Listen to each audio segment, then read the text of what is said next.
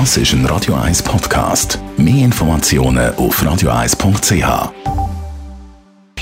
Sprechstunde auf Radio 1, präsentiert vom Käserock, Ihrem Wanderberg vor der Haustür, mit dem Gipfelrestaurant von Herzog und de. Man merkt es schon, bevor sie sichtbar werden, die kleinen fiesen Blöterli Herpes. Es fängt so ein bisschen an brennen an den Lippen und dann weiß man, oh oh, jetzt sind sie dann wieder da. Dr. Melle Guggenheim, Herpes. Viele kennen das ja und äh, eben, man hat es häufig an den Lippen.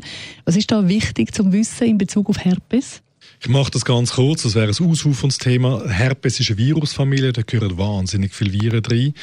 Ähm, über was wir spezifisch heute reden, äh, das sind die Herpes-Simplex-Viren. Das sind für uns vor allem relevant Herpes-Simplex-Virus 1 und 2. Es gibt, glaube acht davon, die man mittlerweile kennt. Herpes-Simplex-Virus 2 macht einen genitalen Herpes, der ist mühsam. Und Herpes-Simplex 1 macht das, was man sieht, der, der Lippenherpes. All die Herpes-Simplex-Viren, das sind Viren, die der Mensch als einziger Wirt haben. Also sie können nicht noch irgendwo anders existieren.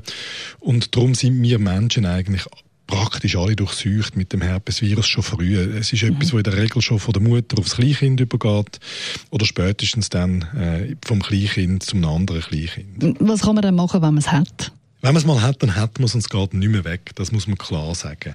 Der Virus gibt eine Erstinfektion, eben häufig schon von Mami und die ist relativ harmlos, die merkt man manchmal gar nicht. Und dann ruht der Virus in uns. Und in Phasen, wenn wir angeschlagen sind, wenn unser Abwehrsystem nicht gut schafft, dann kriecht er wieder führen und macht die Fieberblötchen. Darum nennen wir es Fieberblötchen, weil sie häufig mit einem Fieberschub auftreten. Der Fieberschub hat nichts mit dem, mit dem Virus zu tun per se, aber das ist wie ein Trittbrettfahren von dieser fiebrigen Erkrankung. Es langt aber schon, dass man gar keine Sonne einen Tag lang. Auch die Sonne macht eine gewisse Reduktion von der Abwehrleistung und dann haben die Leute am nächsten nächsten Tag ein Fieberblötchen. Und eben, wenn man es mal hat, dann hat man es. Ähm, ist ja sehr ansteckend, also da muss man wirklich aufpassen. Hoch ansteckend. Ähm, das ist ja so. Aber man muss auch sagen, dass die meisten von uns das schon haben.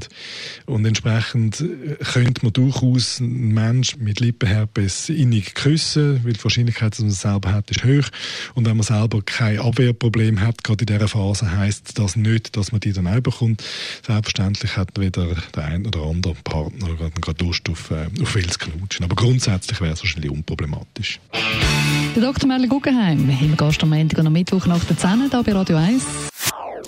Das ist ein Radio 1 Podcast. Mehr Informationen auf radio1.ch.